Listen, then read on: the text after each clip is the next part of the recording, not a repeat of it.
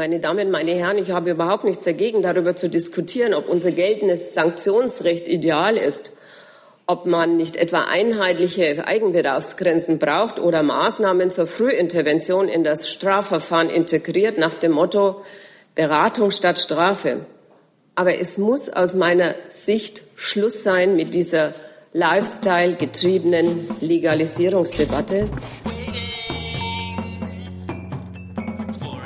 Wunderschönen guten Morgen, liebe Kolleginnen und Kollegen. Ich eröffne diese Pressekonferenz und begrüße hier vorne auf dem Podium Frau Marlene Mortler, die Drogenbeauftragte der Bundesregierung. Ganz herzlich willkommen hier. Dankeschön. Unser Thema ist der Drogen- und Suchtbericht 2017. Liebe Hörer, hier sind Thilo und Tyler. Jung und Naiv gibt es ja nur durch eure Unterstützung. Hier gibt es keine Werbung, höchstens für uns selbst. Aber wie ihr uns unterstützen könnt oder sogar Produzenten werdet, erfahrt ihr in der Podcast-Beschreibung. Zum Beispiel per PayPal oder Überweisung. Und jetzt geht's weiter. Und Frau Mortler, Sie haben das Wort.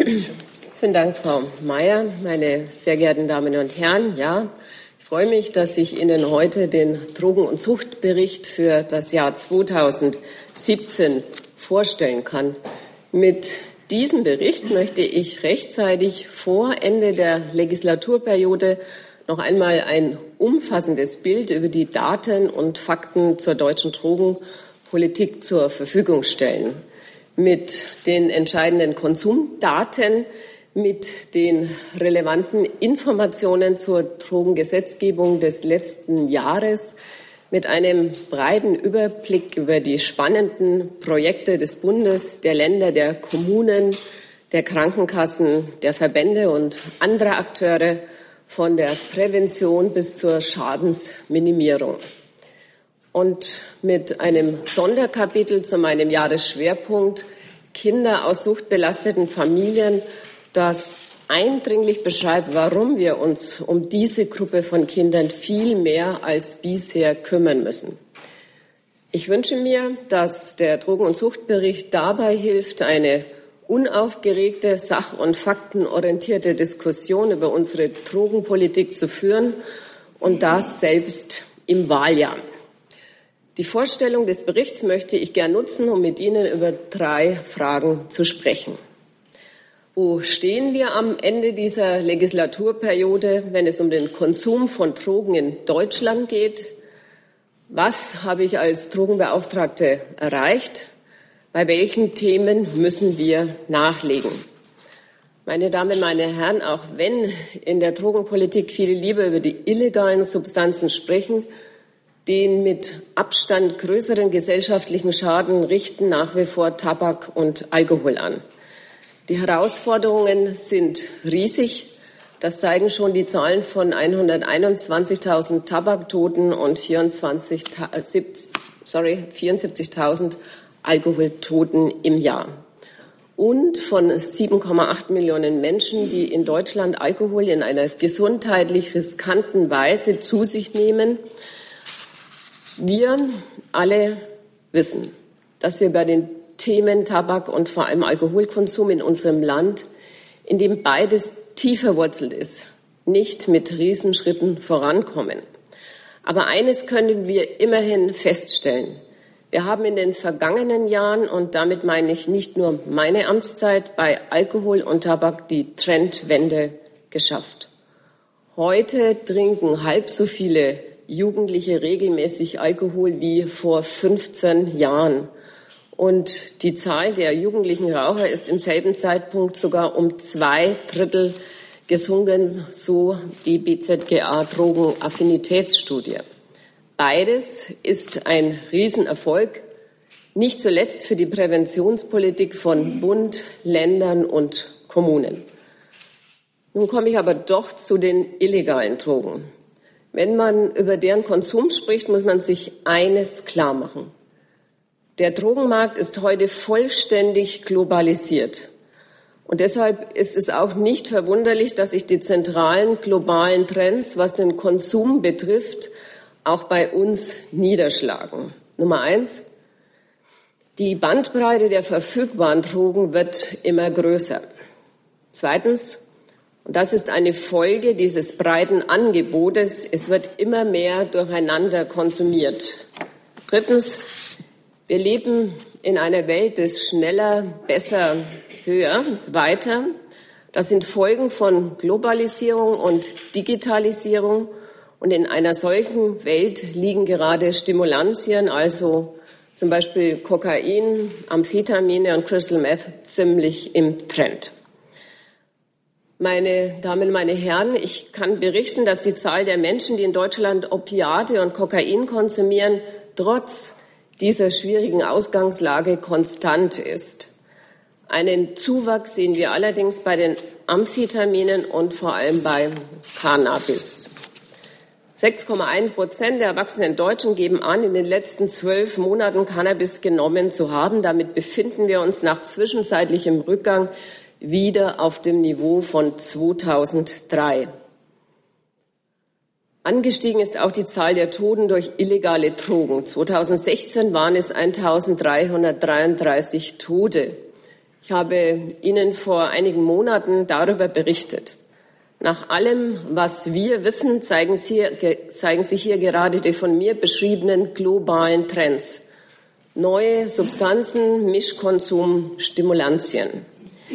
Ich will, dass wir versuchen, viel genauer über die Gefahren des Mischkonsums aufzuklären. Um das zu tun, müssen wir aber noch viel mehr über die Todesursachen wissen. Welche Substanzen waren alle im Körper? Was hat am Ende den Tod verursacht?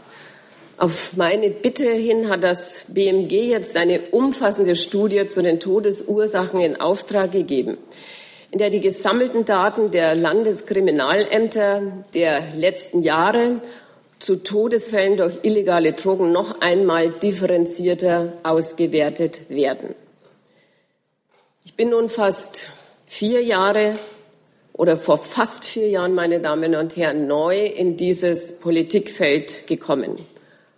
Einige Themen kannte ich gut, über andere durfte ich viel lernen und erfahren und gelegentlich auch meine Meinung revidieren im Gespräch mit Experten, mit Betroffenen und sogar mit meinem Zwillingsbruder, der einer der ersten bei der deutschen AIDS-Hilfe war.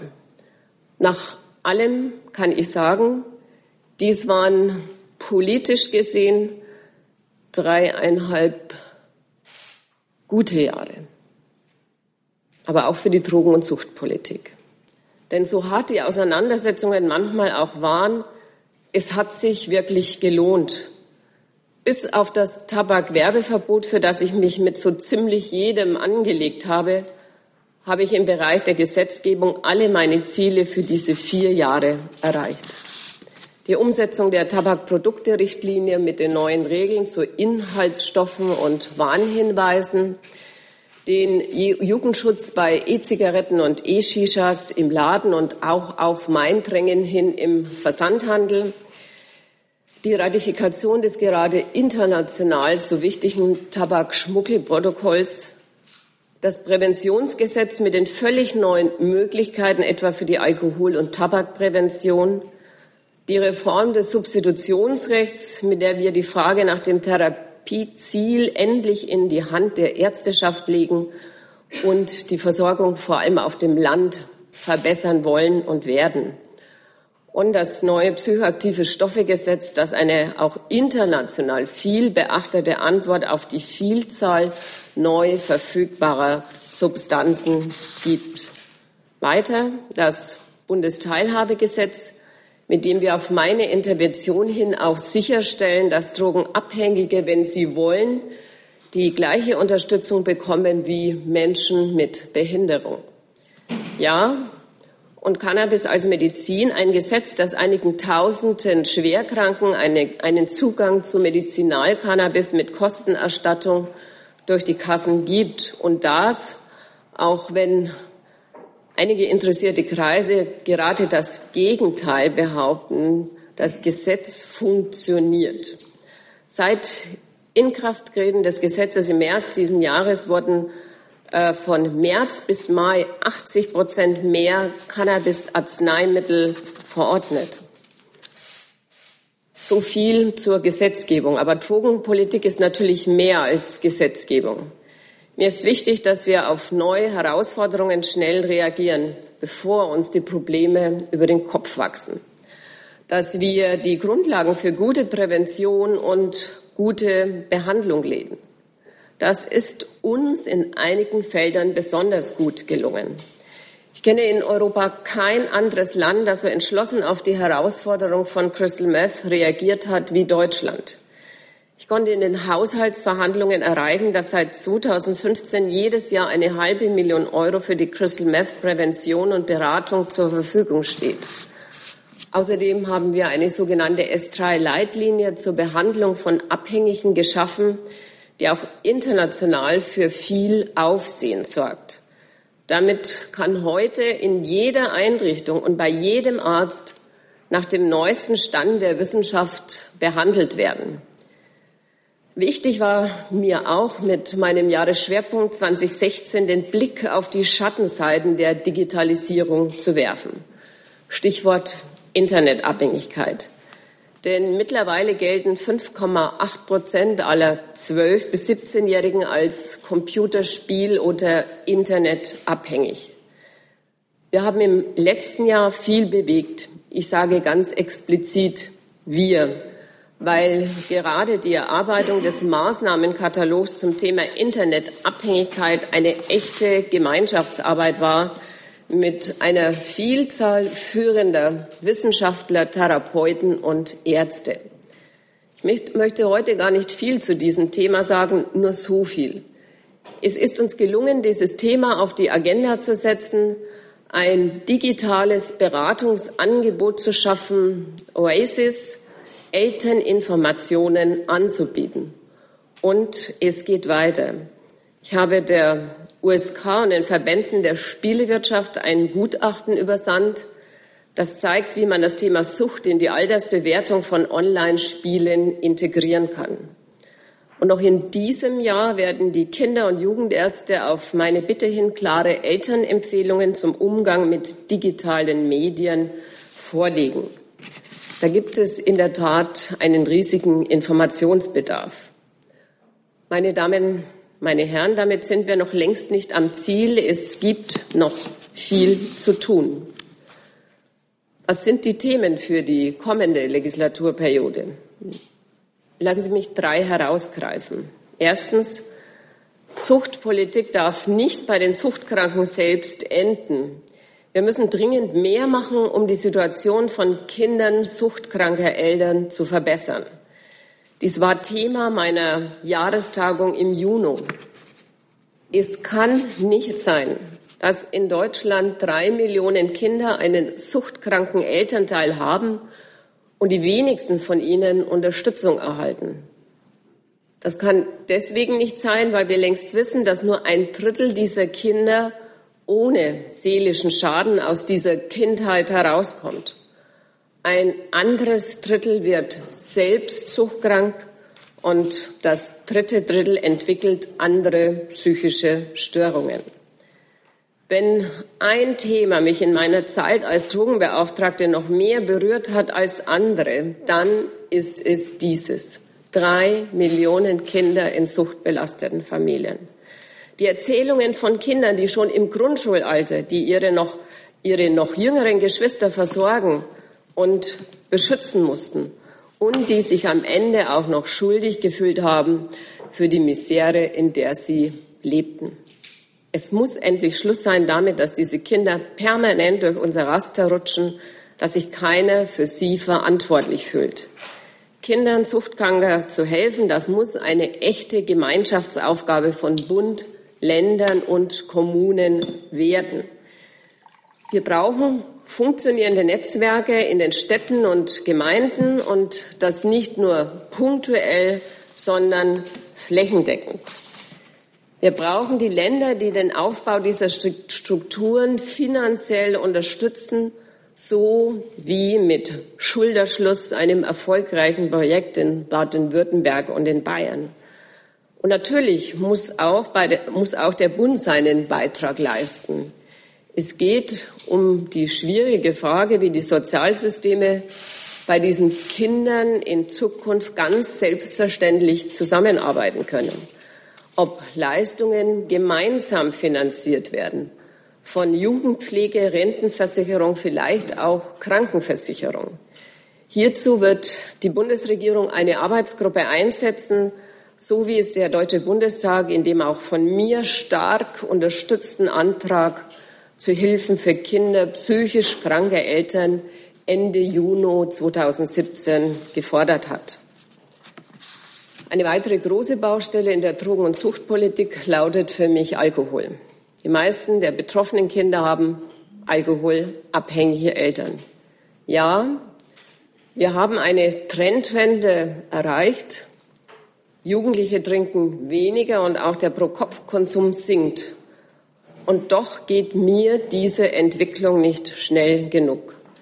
Auch hier sind Bund, Länder, Kommunen, ja selbst die Fernsehanstalten und TV-Produzenten gemeinsam gefragt. Jeder hat seine Möglichkeiten. Ich wünsche mir, dass wir die kommenden vier Jahre nutzen für eine breite gesellschaftliche Diskussion über die Rolle des Alkohols und das, was wir als Gesellschaft bereit sind, für die Alkoholprävention zu tun. Wir brauchen diese Diskussion auch, weil es heute in Expertenrunden leicht ist, wissenschaftlich gut begründete Maßnahmen zu fordern, die Mehrheit der Menschen aber noch meilenweit davon entfernt sind. Deshalb werde ich noch vor Ablauf meiner Amtszeit analog zum so wirkungsvollen Tabakatlas einen Alkoholatlas veröffentlichen, der die Optionen einer zukünftigen Alkoholpolitik beschreibt und mit dem ich mir sicherlich wenig Freunde und damit Freude mache. Aber es muss sein. Und zum Schluss noch ein Thema. Cannabis. Ich habe es schon zu Beginn gesagt, der mit Abstand größte Teil der Konsumenten illegaler Drogen konsumiert Cannabis. Auch wenn manch einer für sich andere Erfahrungen gemacht hat, Cannabis hat, ist kein harmloses Genussmittel. Auch weil das Cannabis von heute nichts mehr mit dem von vor 20 Jahren zu tun hat. Der Wirkstoffgehalt liegt heute etwa viermal so hoch, Stichwort THC. Von keiner illegalen Droge sind in Deutschland so viele Menschen abhängig wie von Cannabis. Und keine andere illegale Substanz führt so viele Menschen in unsere Therapie- und Beratungseinrichtungen. Die Forschung zeigt immer deutlicher, welche gravierenden gesundheitlichen Risiken mit dem Konsum dieser Droge verbunden sein können. Angstzustände, Depressionen, Schizophrenie. Das gilt ganz besonders für Jugendliche und Heranwachsende, die regelmäßig Cannabis konsumieren. Sie sind die Hochrisikogruppe. Bei ihnen kann der Konsum der Droge erhebliche Auswirkungen auf die Hirnentwicklung haben.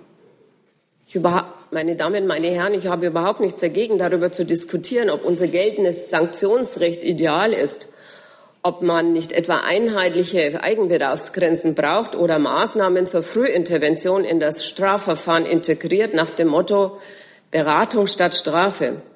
Aber es muss aus meiner Sicht Schluss sein mit dieser Lifestyle getriebenen Legalisierungsdebatte, mit der die Gefahren der Droge permanent heruntergespielt werden, mit der Linke, Grüne, Teile der SPD und neuerdings auch noch der FDP aus meiner Sicht all jenen in den Rücken fallen, die standhaft Nein sagen zum Kiffen, nämlich den Mitschülern, den Lehrern und den Eltern. Und mit der sie nichts anderes machen, als das Lied einer immer einflussreicheren globalen Lobby zu singen. Wir alle wissen, welchen Einfluss die Tabaklobby hat. Ich fürchte, bei Teilen des Establishments ist die Cannabis-Lobby heute schon einflussreicher. Meine Damen, meine Herren, mit dieser Legalisierungsdebatte wurde genau eines erreicht. Die Zahl der Jugendlichen und jungen Erwachsenen, die Cannabis konsumiert, steigt wieder an. Was wir brauchen, und es ist heute ein eindringlicher Schlussappell, ist ein umfassendes Maßnahmenpaket zum Cannabiskonsum. Bisher hieß es immer, wir brauchen keine suchtstoffspezifische Prävention bei Cannabis, weil wir damit nur Geschmack auf die Droge machen. Das ist Unsinn. Ich will, dass der Bund die Cannabisprävention als Kernaufgabe seiner Präventionsarbeit annimmt und der Haushaltsausschuss dafür in den kommenden Jahren mindestens 500.000 Euro im Jahr zur Verfügung stellt. Für die Prävention, die Früherkennung und zur Stärkung der Behandlung. Ich danke Ihnen. Vielen Dank, Frau Mortler. Äh, wir kommen jetzt zu Ihren Fragen. Ich habe gesehen, unser Büro hat mir eine Liste reingegeben, äh, dass auch Kollegen hier sind, die Fachkollegen sind, die nicht BPK-Mitglieder sind. Für die würde ich das Fragerecht dann jetzt öffnen in dieser äh, Pressekonferenz. Und die erste Frage hat Herr Jung. Bitte schön. Und dann sind Sie. Moment. So, bitte. Frau Mortler, welche Droge, ob legal oder illegal, ist die harmloseste? Ach so, Entschuldigung, ich möchte gerne noch etwas dazwischen sagen. Da Frau Mortler relativ selten hier ist, würde ich bitten, dass jeder auch sagt, wer er ist. Also bei Ihnen habe ich es jetzt gesagt, aber äh, dass sie ja, einfach weiß, bekannt. mit wem sie spricht. Okay. So. So. Mortler, Welche illegale Droge wollten Sie wissen? Ja, ob legal oder illegal? Ähm, ähm, ich denke, dass ich die Frage schon mehrfach beantwortet habe, auch hier in diesem Raum. Ähm, wir sprechen nicht von, was ist harmlos und was ist weniger oder mehr äh, harmlos beziehungsweise mehr schädlich, sondern in der Regel macht die Dosis das Gift. Das heißt, es kommt auf die Häufigkeit des Konsums an und auf das Alter des Konsumenten. Und gerade beim Thema Cannabiskonsum wird deutlich, dass junge Menschen, Jugendliche, junge Heranwachsende eine absolute Hochrisikogruppe sind. Die Frage bezieht sich darauf, ob Sie behaupten, dass Cannabis ähm, harmloser ist als Alkohol oder Tabak oder halt nicht. Und darum darum können geht es sagen, nicht. Wie viele wie Todesfälle es durch Cannabis gab letztes Jahr? Ähm, lieber Herr Jung, die Drogenbeauftragte ist nicht nur dafür zuständig, im Bereich der Drogentoten zu intervenieren bzw. zu hinterfragen, Trends zu erkennen, Maßnahmen zu ergreifen, sondern die Drogenbeauftragte der Bundesregierung ist dafür zuständig, die Gesundheit der Menschen in unserem Land im Auge, im Blick zu behalten. Und das sind wir gerade, mir persönlich gerade, junge Menschen und junge Heranwachsende sehr, sehr wichtig. Denn in einer Zeit, wo ich in der Schule zum Beispiel für das Leben lerne, brauche ich alle Kraft und Energie, um mich für meine Zukunft vorzubereiten. Und in Deutschland, das wissen wir, ist die Zukunft besser oder kann die Zukunft besser sein als in vielen anderen Ländern weltweit. Und deshalb ist es so wichtig, nicht leichtfertig das Thema äh, ja, zu behandeln. Aber ist es harmloser für einen Jugendlichen zu kiffen oder zu saufen? Ähm, ich habe die Frage schon beantwortet. Nee. Gut. Dann, ich setze Sie einfach gerne wieder auf die Liste, aber jetzt ist erstmal die Kollegin in der achten Reihe, damit das hier nicht zum Dialog wird. Bitte schön. Äh, Spiegelmann vom ZDF Hauptstadtstudio. Ähm, können Sie mir bitte nochmal erklären, was dieser Alkoholatlas äh, ist und inwiefern der dann äh, sozusagen Druck ausüben kann, um äh, mit Alkohol sozusagen äh, vorsichtiger umzugehen? Ähm, ich hatte mich bezogen auf den sogenannten Tabakatlas, den es schon seit vielen Jahren gibt, der immer wieder aktualisiert wird und der wirklich handfeste Zahlen, Daten, Fakten hergibt über den Konsum, über die Auswirkungen, über Krankheitsbilder.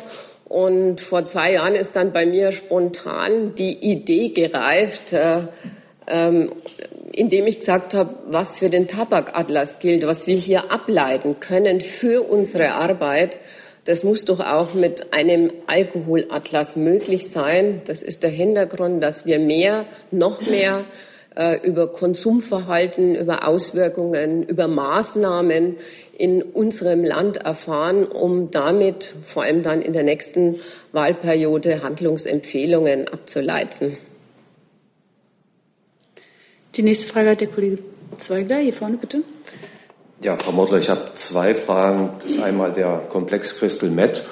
Äh, ich lese in, Ihre, in Ihrem Bericht, es gibt keine bundesweiten Daten zu Trends Äh, damit kann ich relativ wenig anfangen. Heißt das, die, äh, die Welle schwappt ab? Äh, man hat das jetzt äh, sozusagen, ganz, ganz unfachmännisch sage ich jetzt, im Griff.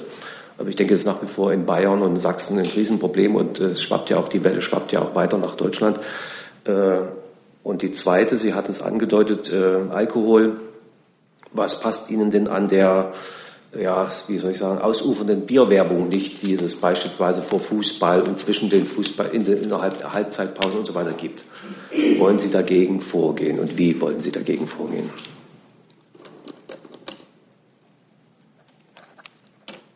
Ähm, erste Frage zu Crystal Meth.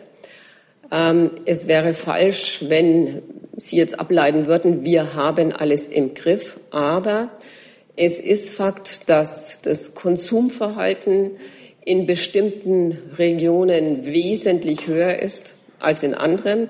Das gilt nach wie vor für die Grenzregionen zu Bayern, zu Sachsen, Thüringen, Sachsen-Anhalt. Und in diesen Ländern ist von Seiten der Bundesländer selbst äh, sehr aktiv Prävention betrieben worden auch mit Unterstützung des Bundes. Und was ich deutlich machen wollte, dass diese 500.000 Euro, die der Haushaltsausschuss des Deutschen Bundestags jedes Jahr für diesen Bereich zur Verfügung stellt, gut angelegtes Geld ist. Zweitens wollte ich deutlich machen, dass das eine Prävention und Aufklärung ist und äh, das andere ist die Behandlung. Und durch intensive Zusammenarbeit mit der Bundesärztekammer konnten wir eben einmalig und im Ausland auch sehr aufmerksam verfolgt diese sogenannte S3-Leitlinie erarbeiten, die allen Handelnden quasi aus erster Hand aufzeigt, wo, wie sie ansetzen müssen, um den Konsumenten optimal äh, und möglichst frühzeitig richtig zu behandeln. Bierwerbung? Alkohol, ja, Bier. Also ähm, Alkoholwerbung. Ähm, das mag jetzt ein Widerspruch sein, aber ähm, ich habe es vor, ich glaube, es war in diesem Jahr geschafft, dass wir in einem breiten Konsens eine Kampagne breit in die Öffentlichkeit geschickt haben, die da heißt, ähm, alkoholfrei Sport genießen. Da war der Deutsche Fußballbund dabei, da war die OSB dabei, der Turnerbund, der Handballbund und viele, viele andere, die gesagt haben, jawohl, das ist eine gute Sache, da wollen und werden wir uns anschließen. Ziel des Ganzen ist es, breit in die Bevölkerung, in unsere Gesellschaft das Thema Alkohol, Konsum und Sport zu kommunizieren, ähm, seine negativen Auswirkungen, aber auch gleichzeitig äh, mit Maßnahmen.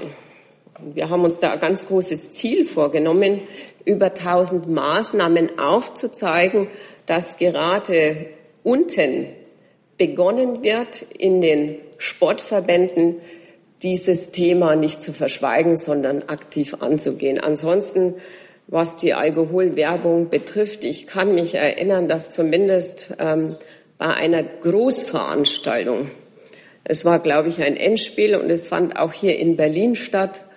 Ähm, die sogenannte Bierdusche Dusche zumindest dieses eine Mal mal ausgeblieben ist. Man hat sich daran erinnert, man hat hier eine Verpflichtung mit unterschrieben. Das Ganze bedeutet weiter Bohren dicker Bretter. Und wenn heute für Bier geworben wird, dann ist es jetzt keine Entschuldigung, aber dann sage ich immer, freue ich mich jedes Mal, wenn der Anteil Werbung für die alkoholfreien Getränke, sprich auch für die alkoholfreien Biere, steigt. Und das ist auch der Fall. Kurze Nachfrage. Zigarettenwerbung gibt es ja schon lange nicht mehr. Im Fernsehen ist verboten. Ist das ein Vorbild für Alkoholwerbung für Sie? Ähm, könnte sein, aber ich müsste da nicht einmal aktiv werden, sondern ich habe es gerade in meinen Ausführungen gesagt, ähm, öffentlich-rechtliche Sender, auch private Sender, aber vor allem öffentlich-rechtliche, die ja gebührenfinanziert werden, hätten es jederzeit in der Hand und zu sagen, äh, das lassen wir jetzt mal sein. Und wenn ich an äh, Product Placement denke und äh, andere Filme, das heißt, die Briefe bei mir im Büro äh, häufen sich, wo Bürgerinnen und Bürger sich in der Tat beschweren und sagen, muss jetzt diese Alkoholszene sein? Gehört die wirklich äh, jetzt äh, speziell äh, zu diesen Personen? Auch da bin ich mit der ähm, Filmwirtschaft im Gespräch und mit den Sendern im Gespräch. Wohl wissen, dass es ein bohrend dicker Bretter ist, aber ähm, es hat schon was äh, gefruchtet. Nächste Frage, Kollegin Emmerich, bitte. Ähm, Julia Emmerich, Funke Medien. Äh, Frau Mordel, ich habe noch eine Verständnisfrage. Sie sagten gerade, die Zahl der Abhängigen ist bei Cannabis am größten. Ähm, bezieht sich das auf alle illegalen Drogen oder auf sämtliche Drogen? Dann wäre es irritierend. Das bezieht sich auf alle illegalen Drogen, ja. Danke für die Frage und für die Klarstellung dann auch, ja. Nächste Frage, die Kollegin Bader. Ich habe eine Frage äh, zu Bayern. Wenn ich richtig gesehen habe, gab es am meisten Drogentote in Bayern. Äh, worauf führen Sie das zurück? Und die zweite Frage, ähm, Sie hatten gesagt, es geht Ihnen jetzt um die Kinder, die in suchtbelasteten Familien aufwachsen.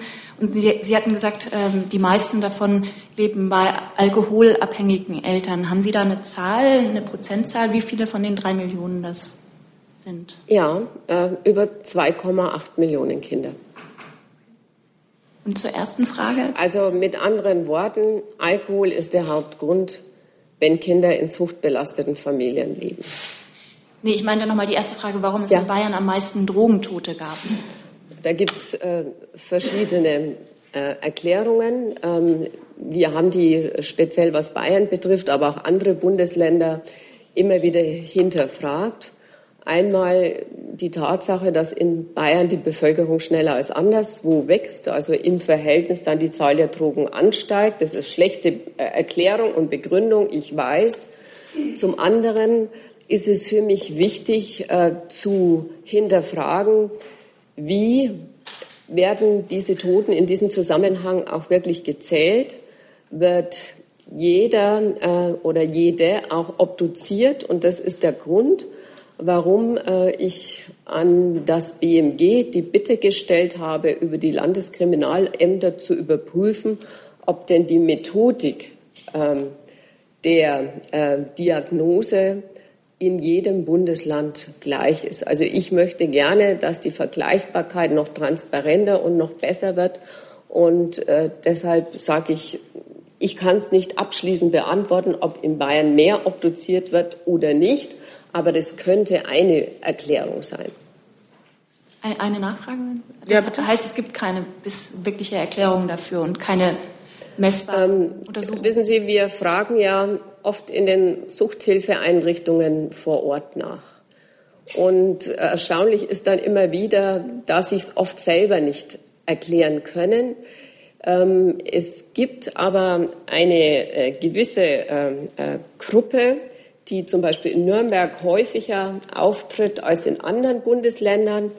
Das sind äh, Menschen und äh, Männer aus äh, dem russischen Bereich. Und das ist übrigens auch der Grund, warum die zuständige Ministerin Hummel in diesem Bereich Projekte zur Aufklärung äh, im Zusammenhang mit Drogen, Drogenkonsum aufgelegt hat, um noch besser zu helfen zu können und Drogentode zu vermeiden.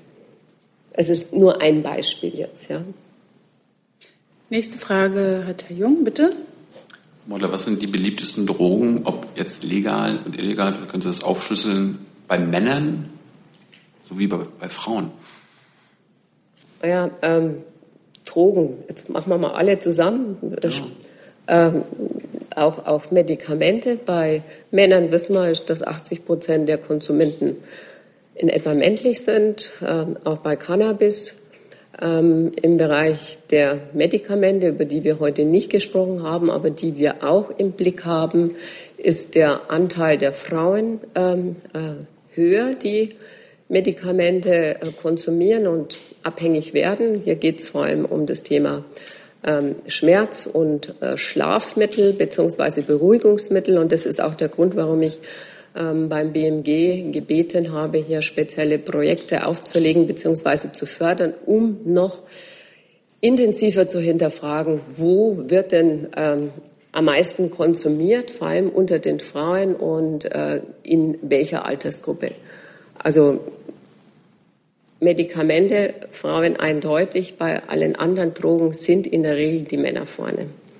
Gibt es außer Medikamente irgendwelche Drogen, wo Frauen diese mehr nutzen? Äh, spontan fällt mir keine ein. Nächste Frage, der Kollege Bauer, bitte. Herr Bauer, Hessischer Rundfunk. Ähm, zwei Fragen nochmal zu den Kindern aus suchtbelasteten Familien.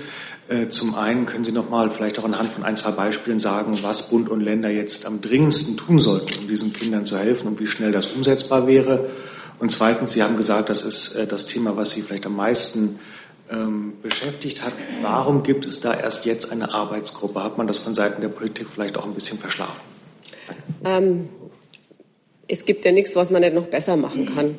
Und äh, ich als Drogenbeauftragte bin ja ein sehr praktischer Mensch. Ich bin auch noch äh, Kreisrätin im Nürnberger Land und weiß natürlich, äh, wo der Schuh drückt. Und ich sehe äh, nicht nur bei mir zu Hause, sondern auch in anderen Bundesländern, in denen ich unterwegs war, dass oft die simple Frage, äh, wie kann ich am besten helfen und am schnellsten, daran scheitert, dass der eine sagt, das ist nicht mehr meine Zuständigkeit oder das ist nicht mein Finanztopf, da ist der nächste dran. Das heißt, man arbeitet, aber man arbeitet getrennt voneinander, ohne dass der andere was weiß. Und unser und mein Ziel ist es, dass man in Zukunft die ganze Familie im Blick hat.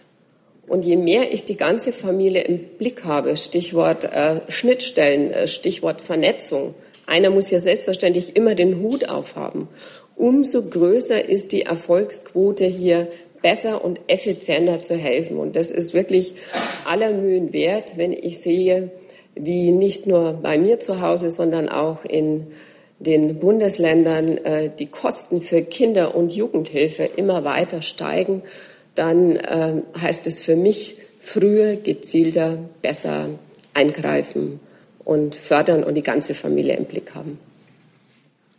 Thema unterschätzt vielleicht so lange von der Politik? Naja, ich meine, jeder arbeitet so dahin und wie gesagt, ich, ich bin ein Mensch, der praktisch denkt und äh, auch eben die Zusammenhänge hinterfragt. Und ich glaube, man darf jetzt der Politik keinen Vorwurf machen. Jeder hat sein Bestes in seinem Bereich gegeben. Aber einfach die Erkenntnis, die jetzt da ist und so auf dem Tisch liegt, äh, hat mich dazu geführt und bewegt, äh, zu sagen, da muss mehr passieren. Und in der Tat, Ende Juni ist dann ja auch wirklich dieser Antrag im Deutschen Bundestag äh, gestellt worden, damit die nächste Bundesregierung hier im Rahmen einer Arbeitsgruppe schnell bessere Lösungen findet. Und es gibt übrigens schon einige praktische Beispiele in, in Sachsen, wo ich sage, die sind so Best Practice, äh, das sind gute Ansätze. So stelle ich mir das vor. Nächste Frage hat die Kollegin Spieker, bitte. Nochmal Spiekermann vom ZDF. Ich wollte nochmal zur Werbung zurück. Ähm, fordern Sie sozusagen von den gebührenfinanzierten Sendern, würden Sie die auffordern, die Alkoholwerbung einzustellen? Also, ich ähm, ziehe allen Ärger auf mich und es ist ja furchtbar einfach zu sagen, die Drogenbeauftragte ist für alles verantwortlich und die ist an allem schuld. Aber die Drogenbeauftragte der Bundesregierung ist nur so stark wie Partner, die hier auch in der Verantwortung sind. Und deshalb wünsche ich mir, dass der Finger nicht immer nur einseitig auf mich gezeigt wird, sondern dass es, und da ist das öffentlich-rechtliche Fernsehen durchaus Vorbild, hier auch eine Diskussion in Bewegung kommt, äh, die da lautet, brauchen wir das überhaupt? Oder wollen wir nicht unseren gesellschaftlichen Beitrag leisten? indem wir Werbung einschränken oder massiv einschränken. Die nächste Frage vom Kollegen Jung, bitte. Mutter, ein großer Trend ist jetzt, äh, sehen wir überall auf der Straße in Berlin, äh, die sogenannten Tabakerhitzer. Was halten Sie davon? Ähm, wir wissen noch zu wenig über die Folgen, über die gesundheitlichen Auswirkungen. Wir wissen natürlich, dass die zuständige Industrie mit allen schönen Worten sagt, steig um oder steig auf. Das ist äh, gesünder, einfacher, besser. Es gibt dazu auch erste Bewertungen oder weitere Bewertungen vom Bundesinstitut für Risikobewertung, in dem deutlich wird, es mag wohl weniger schädlich sein, aber es ist alles andere als harmlos. Und ich als Drogenbeauftragte sage, fange gar nicht erst an, aber ich kann mir vorstellen, dass Umsteigen äh, mit dem Ziel Aussteigen ein guter Ansatz ist. Das Problem beim Bundesamt, äh, also die Bewertung ist ja, dass die sich auf Studien stützen, die von Philip Morris bezahlt wurden. Philip Morris ist einer dieser Tabakerhitzerhersteller. Äh, werden Sie vielleicht eigene unabhängige Studien in Auftrag geben, die halt nicht von der Industrie bezahlt werden, sodass wir da von neutralen Studien reden können? Das behaupten jetzt Sie. Das Bundesinstitut für Risikobewertung ist eine unabhängige Behörde, die hier ihre eigenen Schlussfolgerungen ziehen muss. Ich kann mir nicht vorstellen, dass man sich nur auf eine Studie von Philip Morris bezieht. Doch. Das ist jetzt offen. Schreiben die ja selbst, aber gut. Äh, gibt es noch Fragen? Liebe Hörer, hier sind Thilo und Tyler. Jung und Naiv gibt es ja nur durch eure Unterstützung. Hier gibt es keine Werbung, höchstens für uns selbst. Aber wie ihr uns unterstützen könnt oder sogar Produzenten werdet, erfahrt ihr in der Podcast-Beschreibung. Zum Beispiel per PayPal oder Überweisung. Und jetzt geht's weiter. Herr Jung, sind Sie, dann lasse ich es gleich offen, bitte. Sie sagten ja gerade in Bezug auf Alkohol, Cannabis, Tabak, dass die Menge und der Zeitraum entscheidend ist beim Konsum, also die, die Dosis macht's. Ähm, was halten Sie denn für einen verantwortungsvollen Rausch? Also wie kann man den Leuten zum Beispiel einen verantwortungsvollen Cannabis-Rausch beibringen? Das meinen Sie aber jetzt nicht ernst, oder? Absolut. Ähm, Sie mögen zu denen gehören, denen Cannabiskonsum offensichtlich nicht schadet. Aber mein Blick gilt denen. Sie sollten mir jetzt keinen Cannabiskonsum unterstellen. Ich möchte nur, dass Sie über den Konsum Bescheid wissen. Ja, lassen Sie mich weiterreden. Mein Blick gilt denjenigen, die ernsthafte Probleme haben. Es mag sein, dass es dem einen nicht schadet. Das ist ja bekannt, das ist ja nichts Neues. Aber ich muss mich als Drogenbeauftragte um die jungen Menschen kümmern, die zweifelsfrei Probleme haben. Und ich kann nur immer wieder auf die Einrichtungen verweisen, ob ambulant oder stationär, wo junge Menschen behandelt werden müssen, weil sie psychosoziale Probleme haben, weil äh, sie eine bedenkliche Entwicklung haben, sprich der Tagesablauf, die Tagesstruktur nicht mehr wichtig ist, sondern nur die Frage nach dem nächsten Päckchen, weil ihnen so viel am Leben abgeht, nämlich äh, der Sport, Nichts ist wie für viele andere Kinder wichtig, die Musik. Vieles bleibt auf der Strecke. Und äh, das Thema Depressionen und so weiter, Psychosen habe ich angesprochen. Und äh, immer mehr Studien weisen darauf hin, dass aufgrund des erhöhten THC-Gehaltes, aufgrund dieser Legalisierungsdebatte, die ist den jungen Menschen dann andererseits wieder ja, leicht macht, zu sagen, die sagen doch alle, das ist harmlos, wir auf einen falschen Weg geraten. Und ich möchte nicht, dass in wenigen Jahren gesagt wird, hättet ihr doch früher reagiert. Ich denke, das, was wir beim Alkohol und beim Tabak geschafft haben, mit viel Aufklärung, mit viel Prävention, müssen wir jetzt beim Thema Cannabis angehen. Darum habe ich gesagt, wir brauchen hier Geld auf Bundesebene in enger Zusammenarbeit und Abstimmung mit den Bundesländern und mit den Kommunen, weil ich befürchte, dass äh, die große Lobby, die hier dahinter steckt, auch weiterhin die Tatsachen verdreht. Und wenn ich von großer Lobby spreche, dann spreche ich inzwischen auch von Hedgefonds die ein großes Interesse haben, in den Markt, wo es Geld gibt, einzusteigen. Und äh, Deutschland längst, das habe ich Ihnen auch schon vor zwei Jahren gesagt, als sehr interessanten Zukunftsmarkt entdeckt hat. Und wenn ich nach Colorado blicke und äh, sehe, dass der Konsum hier massiv angestiegen ist, dass es sogar Probleme von Kindern zwischen 0 und 8 Jahre gibt, weil man in Gummibärchen, in Plätzchen, wie auch immer, bestimmte äh, Stoffe mitverarbeitet und es zusätzlich verharmlost wird, dann äh, muss ich sagen, mir fehlen fast die Worte. Und ich plädiere hier auf keinen Fall für einen gezielten Rausch, sondern dafür gar nicht erst anzufangen. Haben Sie dazu noch eine Nachfrage, Herr Jung? Weil äh, sonst wird das hier wirklich einfach ein Dialog. Deshalb habe ich Sie jetzt einfach äh, Dann beende ich diese Pressekonferenz und wünsche allen noch einen schönen Tag. Danke fürs Kommen.